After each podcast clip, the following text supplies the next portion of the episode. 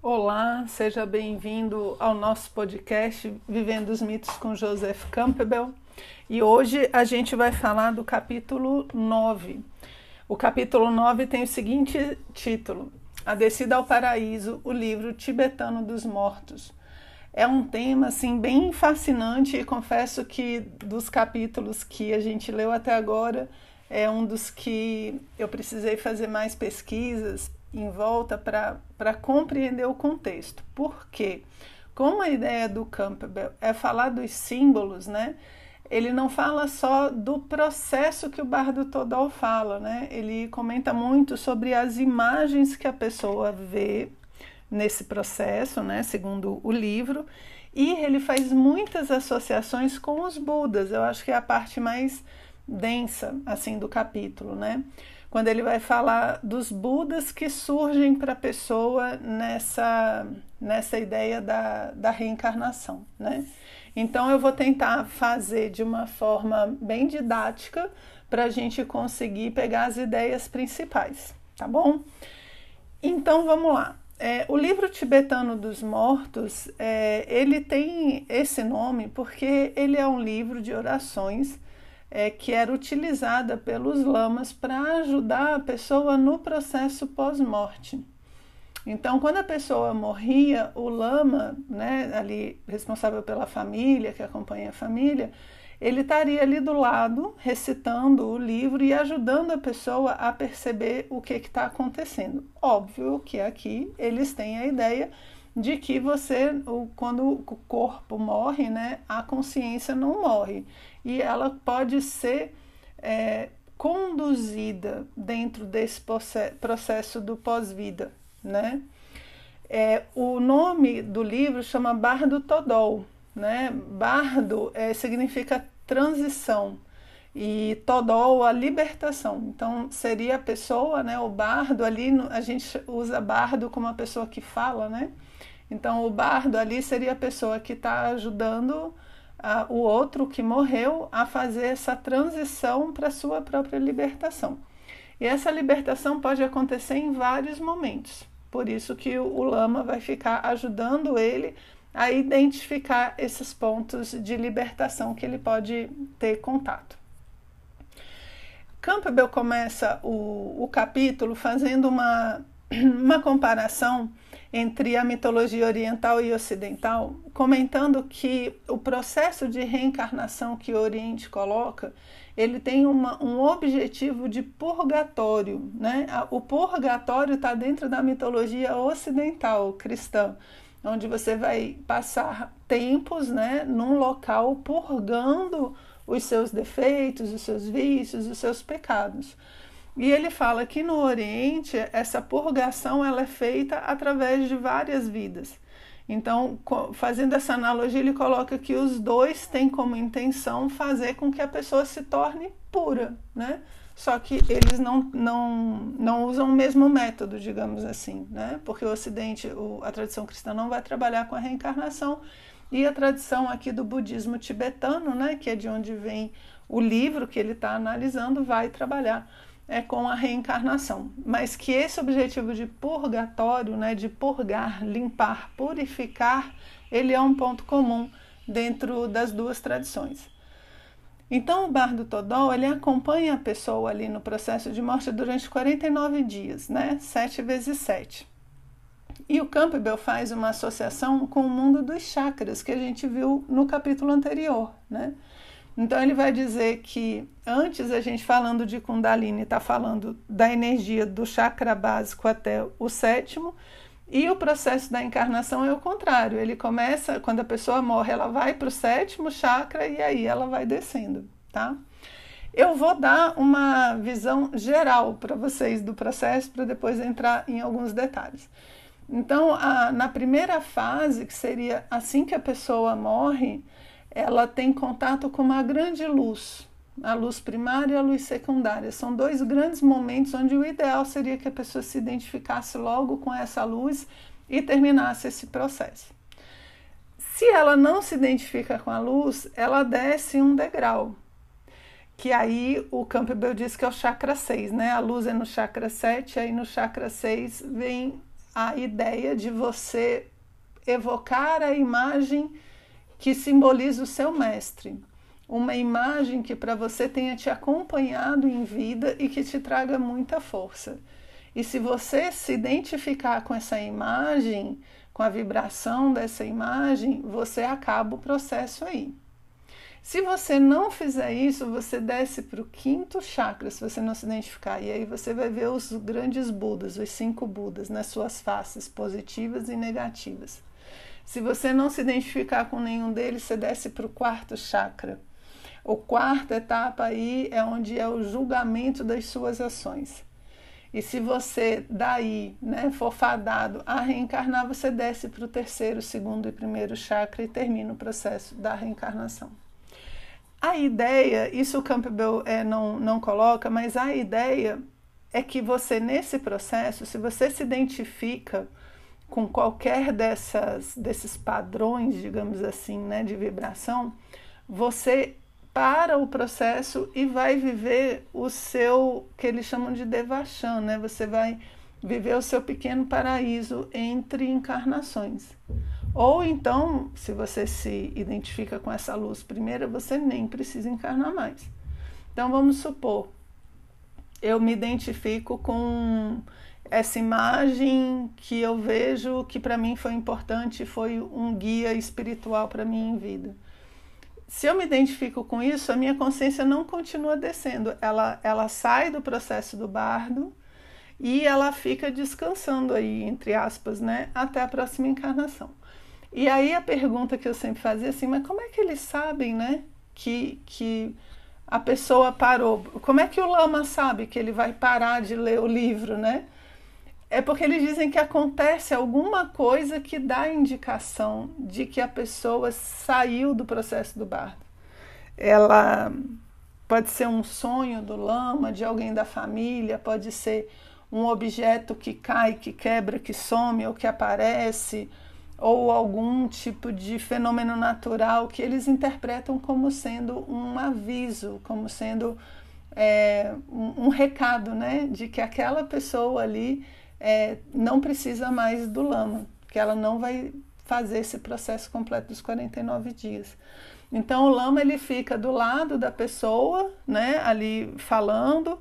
Aí depois quando é feito o processo funerário, ele continua lendo o livro é como se ele estivesse falando com a consciência da pessoa dentro desse plano mais metafísico, né? desse plano não material, até que ela receba algum sinal ou que termine os 49 dias. Né? Lembrando que 49 são 7 vezes 7, né? sempre um número bem é, simbólico, tanto 7 quanto 49.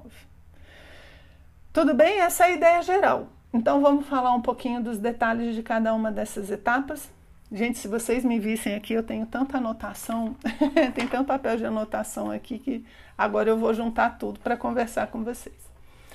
Então vamos lá. No primeiro momento, né, a, diz que o lama chega, a pessoa ainda está agonizando, né, ela ainda não morreu. Então ele fica com a mão ali na jugular da pessoa é, para começar a, a ler o livro dos mortos no momento em que ela realmente morre, né? Então, a partir dali, ele começa a dizer o que, que a pessoa vai falar, né? Ah, sim, uma coisa interessante que o Campbell coloca também no livro aqui é o seguinte, é que como o bardo está lá, né, eles estão esperando esse momento da morte, ele vai começar, é, é uma espécie de um rito, né, uma cerimônia de morte. Ele diz que isso traz para as pessoas uma forma muito, muito diferente de lidar com a morte, porque nesse momento está sendo feito um luto muito profundo na família. As pessoas estão é, le sendo levadas a se questionar sobre o significado da vida, sobre a existência, sobre a morte, sobre a finitude. Então esse luto ele é vivido de uma forma muito profunda, diferente da forma com que o Ocidente faz, aonde a gente quando está vivendo luto a gente fica lá é lembrando, ah, como a pessoa era, como eu vou sentir falta, como ele era assim, assado. A gente fala muito do que a pessoa foi, né? E aqui o bardo leva as pessoas a se questionar o que que vai ser, Né? Quais são os passos? O que, que acontece depois da morte? E o significado disso tudo. Então é uma forma muito diferente de viver o luto, certo? Eu achei isso bem interessante. Então, no momento em que a pessoa morre, ela vê a luz primária.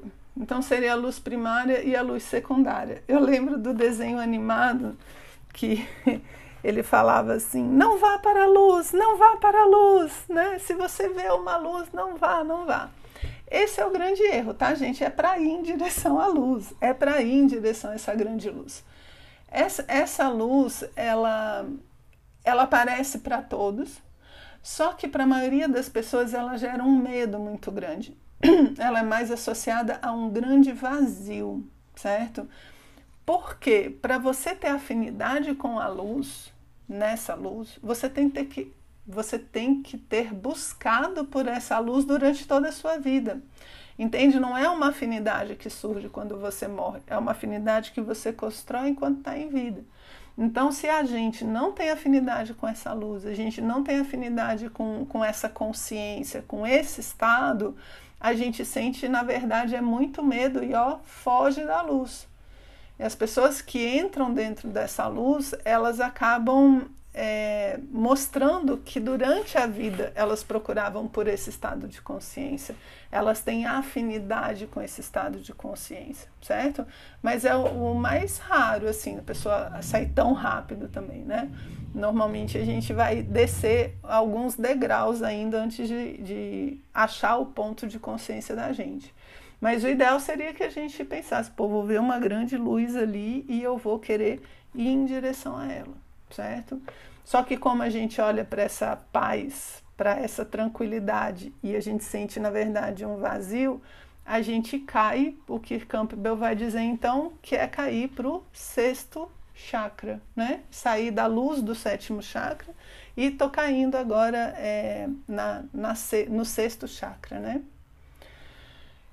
Então, no chakra 6, a pessoa vai escolher a imagem de alguém, né, de algo que foi objeto de sua adoração né, durante a sua existência. E pode ser qualquer divindade. Aí seria você conseguir manter essa imagem, esse estado de consciência é, elevado, relacionado àquela coisa que representa o divino para você. E óbvio, a gente está falando de uma tradição do budismo tibetano, então as imagens que vão surgir aqui são do budismo tibetano. Agora, se você é de outra religião ou se você tem outra crença, você vai ver essa outra coisa que representa para você o divino.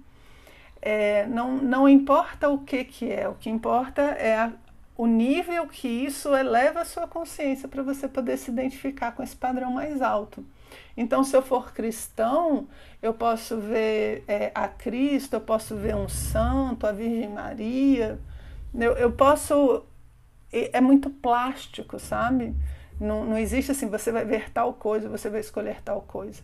E a pessoa que não teve nada, não teve nenhum tipo de, de imagem, não tem nenhum tipo de símbolo, né? Porque aqui é, seria a utilidade, o, o fim mais esotérico do símbolo, né? Você teria que ter um símbolo durante sua vida que represente tudo que existe de mais elevado do seu ser. E esse símbolo, nesse momento da morte, seria crucial, porque ele vai representar o que você tem de melhor. Então, a gente tem que montar esse símbolo durante a vida para, nesse momento, a gente poder resgatá-lo, para, nesse momento, a gente poder é, lembrar dele e ele nos lembrar que existem essas coisas todas espirituais. Então, quem não teve durante a vida vai cair, segundo ele aqui, direto no quinto chakra, né? Porque não vai ter essa oportunidade aqui de parar o processo do bardo, né? Então ele cai para o quinto chakra. E o quinto chakra, gente, a impressão que eu fiquei é assim: é no quinto chakra que acontece a maior bagunça desse processo. Por quê? Porque aqui, é, no quinto, nessa etapa, eles ficam em torno de 14 dias. Então, nos sete primeiros dias, você tem contato com todas as divindades benéficas, né? Todas as divindades positivas. Que no caso aqui do budismo tibetano vão ser os Budas, né? Os cinco Budas da meditação.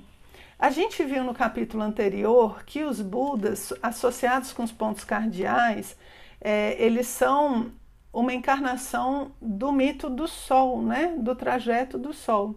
Ele nasce no Oriente, né? vai até o meio-dia, depois ele desce no Ocidente, ele entra é, para a escuridão. Então, os Budas representariam esse trajeto da consciência. Eles estavam lá no capítulo anterior e eles aparecem aqui também, nesse estágio do bardo. Então, durante sete dias, é, você vai ver, vai ter contato com o Buda do centro, do leste, do sul, do oeste e do norte, certo? É, é como se fosse um, uma oportunidade de contato, né? Lembrando, lembrando que os Budas, é, eles são espécies de divindades, né? Eles não são exatamente o, o Buda que a gente fala Siddhartha Gautama, né? Eles são representações, são símbolos, né? Então, o símbolo do centro, que é o primeiro que surge dentro da tradição, ele vai estar na posição de meditação, a posição do ensinamento, como quem diz assim, eu posso ensinar alguma coisa para você, né? Se você aprender alguma coisa aqui do que a gente vai te mostrar, você vai se beneficiar muito dentro desse processo, né? E aí depois surge o do leste, o do sul, o do ocidente, né, do oeste e o do norte. E que eu não vou, gente, me arriscar a falar os nomes, tá? Porque vocês não merecem essa sofrência nesse podcast. É, se vocês quiserem dar uma pausa e procurar pelos Budas da meditação, é, seria bem legal, porque aí você vai ter uma imagem né, do que, que eles representam aí dentro do Bardo Todó. Então, depois disso, então são cinco dias, né, só com essas coisas positivas, as energias, né, os shaktis é, bem direcionados e tudo. Aí, se você não se identifica com nenhum desses, né, se nenhum desses toca você, se você não se identifica com esses estados de consciência, aí vem o outro lado da moeda. Aí, depois desses sete dias né, de boa companhia, você vai ter os sete dias vendo agora o outro lado, você vai, vai ver os, os mesmos Budas, só que agora é, representando o lado negativo. O que, que é interessante aqui é que são as mesmas divindades. Só que essas mesmas divindades agora, elas estão com que eles falam Shakti, né, as energias voltadas para baixo. Então agora as mandalas, né, a mandala dos dançarinos, é, eles aparecem dançando dentro dessa mandala e eles dançam com as Daknis. As Daknis são espécies de fadas do fogo, né? Só que elas são é, relacionadas à morte. Elas são fadas, divindades, né? Inspiradas é, justamente na deusa da morte, certo? Gente, Kali, desculpa, que é a deusa hindu da morte, né? Que é Kali.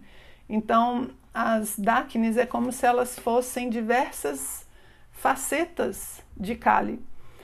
E então, como é que elas aparecem? Elas aparecem de uma forma muito simpática, gente, muito, muito. Elas têm saias feitas de ossos de pessoas. Elas tomam taças de sangue e essas taças são os crânios das pessoas.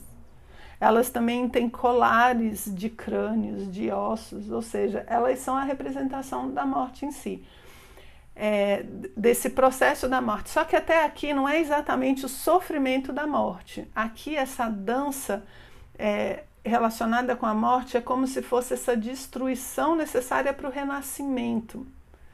É, elas são pesadas, elas são difíceis, mas elas ainda não são o medo da morte. Elas são numa constatação é, dos ciclos da vida e da morte. E aí elas aparecem de forma assustadora. E aqueles Budas lá, né, super gente boa, agora eles estão dançando com elas e eles assumem esse aspecto sombrio, ok?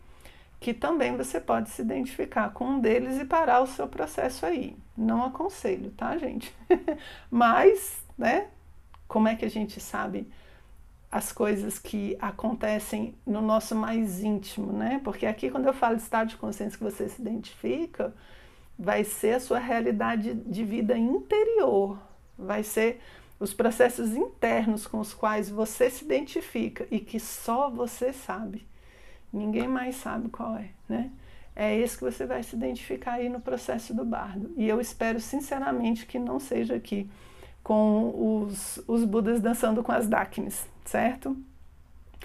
Só que aqui você ainda sai pela tangente do processo do bardo, né? O, o lama que está lá do lado diz para você ficar calmo, para você não se deixar levar, é, não, não, não se deixar levar por isso que você está vendo, que essa destruição é ilusória, tal, não sei o que, vai falando do que, que aqueles símbolos todos representam. Só que se você saiu correndo, caiu no quarto chakra, né? Desceu mais uma etapa. E a gente lembra que a representação lá do quarto chakra são dois triângulos, né? Um para cima, um para baixo. O quarto chakra ele divide, né? Os três superiores, onde a gente estava falando até agora, dos três inferiores. O quarto chakra é o último ponto, digamos assim, onde você vai ter oportunidade de sair e não reencarnar rapidamente, segundo essa tradição. É, se você não consegue sair do processo do bardo aqui, você necessariamente vai reencarnar, né? Que são os três chakras mais básicos, né? São os chakras relacionados à sobrevivência, ao instinto sexual, né? Então, esses três para baixo, eles vão te puxar e você não tem mais condições de sair desse processo. Aqui, então, seria a nossa última chance. É, e é justamente no quarto chakra, então, que começam os pavores da morte mesmo.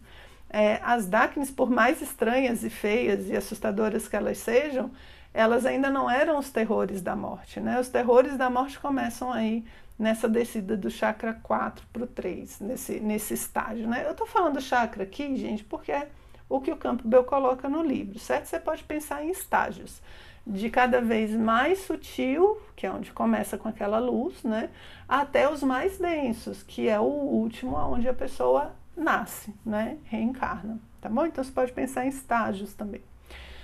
Aqui então, nesse estágio que a gente está, é, começa os pavores da morte. Nesse ponto é onde acontece o julgamento do senhor Yama, Yama é o deus da morte. E aqui ele vai fazer o julgamento. Quem conhece a tradição egípcia, né, sabe que também tem o julgamento lá. É, Dante coloca o julgamento quando as pessoas chegam no inferno para ver os seus lugares, enfim. Todas as tradições, basicamente, vão julgar os nossos atos em algum momento. Por isso eu aconselho a gente a já né, tentar fa fazer um, um score positivo aí para gente. Aqui no Yama, é esse momento em que ele vai contrapor, então, as suas boas ações e as suas más ações. E aqui é onde você começa a ver realmente as imagens de, de terror e de medo. É, é como se fosse assim, nem que seja por medo, né? A gente sairia ainda desse processo. E se você não consegue sair desse processo nesse ponto, aí você desce para o terceiro chakra, né? Para essa parte mais é, densa e aí você já não tem mais como retornar, certo? Aqui você já começa a se aproximar muito do físico quando você desce para o terceiro chakra. Eles dizem que você começa a, a, ouvir as pessoas, você começa a ter contato né, com o mundo material mesmo. Até ali a gente estava vivendo tudo de forma simbólica. A luz é um símbolo, né? Aquela imagem da divindade que representa o espiritual para mim também é um símbolo forte. Depois, quando eu vejo os Budas, é outro símbolo. Então você vê que, que esse início de processo pós-morte ele é todo simbólico. Agora veja, você não vai aprender simbologia na hora que morre, né? Não, não é assim, ah, eu vou morrer e aí eu vou saber simbologia, não. Você vai viver os símbolos dentro daquele estado de consciência, né? Se a gente trabalha simbologia em vida, a gente tem condições de montar uma linguagem, uma forma de ver o mundo que, segundo essa tradição, nesse momento vai ajudar a gente demais. Por exemplo, uma coisa é eu saber o que, que essa luz representa. É, é, paz, harmonia, consciência, Outra coisa é eu ver uma luz que me segue e eu sair, né? Querer sair correndo. Então, essa montagem de um símbolo que representa para você o espiritual, ela é uma sacada muito legal. Então, quando, quando você está numa tradição como o budismo tibetano, que fala assim, olha, vai chegar um momento em que você vai ter que ter essa imagem para te ajudar, você vai procurar ela durante a sua vida. E isso é muito legal. Por quê? Porque vai fazer com que você procure um símbolo que tem significado para você. Dentro dos mosteiros, o Campbell comenta né, que dentro dos mosteiros é, você tem uma imagem que representa a, o, o divino para aquele mosteiro. Então, o, o, o monge ele está se preparando para esse mo momento, é, entendendo os símbolos da divindade daquele mosteiro, né? do símbolo que representa o espiritual para aquele mosteiro. Então é uma técnica né, que é feita dentro dessa tradição e que a gente pode também construir de forma é, consciente esses símbolos, né? Ou então, se você tem uma religião, tem uma crença que já tem esses símbolos, né? Saber que eles têm uma importância é, fabulosa, não só durante a vida, né? Mas também no processo pós-morte, segundo a tradição tibetana. Porque o que, que eles falam? Tudo aqui, segundo eles, acontece com todo mundo. O processo é o mesmo. Só que cada um vai viver de acordo com os símbolos que fazem sentido para ele na vida dele. Então, por exemplo, se eu não sou, não estou dentro da tradição lá do budismo tibetano, dificilmente vou ver os cinco Budas da meditação. Mas dentro das minhas, da minha realidade simbólica, dentro da minha vida, eu tenho imagens, ou deveria tê-las, né? Mas eu tenho imagens é, que são equivalentes a esses Budas eu posso não ver Dakini, né? Eu posso não ver necessariamente essas, essas fadas, né? É, relacionadas à morte, mas eu tenho imagens em mim que representam isso, né? E quando chegam os terrores da morte, vêm os nossos medos, os medos mais profundos, né? É, que eles vão ser os terrores da morte que eu vou ver ali. Então veja, o mundo simbólico se processa com a consciência, segundo essa tradição, mesmo fora do corpo. E é legal você imaginar que isso tudo são experiências no campo mental, né? Porque o estado de consciência que eu vou me identificar nesse processo de descida, eu já vivi ele em algum ponto em vida, por isso que eu me identifico. Eu não me identifico com uma coisa que eu não conheço, que eu nunca vi. Eu me identifico justamente porque em vida eu provavelmente tive aquela sensação, tive aquele estado de consciência em algum momento, por isso que eu posso me identificar com ele. Então, ah, eu quero, Renata, tô afim de me identificar com a luz, né? Eu quero me identificar com a luz. Então, em vida você precisa montar um processo, um estilo de vida que te proporcione entrar em contato com essa luz, ter esse estado de consciência dentro de você. Por isso que essas tradições orientais falam que você cria o seu paraíso em vida. Porque no fundo, o que, que eles estão falando aqui? Que você vai esperar a próxima encarnação no ponto de consciência mais elevado que você teve na sua vida. Você vai ficar aguardando pela próxima encarnação.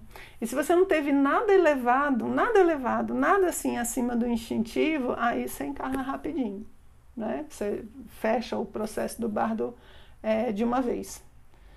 Então veja, é uma continuação, né? Não é muito diferente, é, o nosso nível de consciência não se altera com a morte, né? Ele é uma continuação do que a gente é em vida, né? A gente não, não ganha bônus, a gente não ganha promoção, né? Quando morre, a gente continua no mesmo estado de consciência. E a natureza ainda seria mais benéfica, porque ela vai deixar você ficar no seu estado de consciência mais elevado, para gerar mais identidade com ele ok? Então, desceu para o quarto chakra, game over, já era. Por quê? Porque necessariamente você vai para o segundo, vai para o primeiro e vai encarnar. O que, que acontece aqui ainda é que o lama que está lá, né, é, recitando o livro dos mortos, é, ele fala é, para você escolher bem a porta do ventre é você escolher bem aonde você vai nascer. Ele fica tentando te convencer de escolher um lugar aonde você tenha é, condições de continuar o seu estudo do budismo, onde você tenha pessoas bacanas. Então ele vai tentando te convencer, te, te guiar para nascer num lugar que beneficie é, a sua evolução. Olha só que legal. Até aí, né? A gente tá todo apegado, tá descendo direto para voltar para reencarnar. E ele tá tentando fazer com que você escolha bem este momento. Que é como quem diz assim, ó, você não se identificou com nada de elevado, tudo bem. Mas agora vamos tentar nascer num lugar onde você tenha condições de continuar a crescer espiritualmente. E um dos primeiros pontos né, que acontece quando ele desce para os três chakras, para essa última etapa, é que ele começa a ver os casais é, nos atos sexuais. Então é como se o, o desejo ali do ato sexual é, chamasse, fosse uma espécie de imã é, que, que faz com que essas almas encarnem.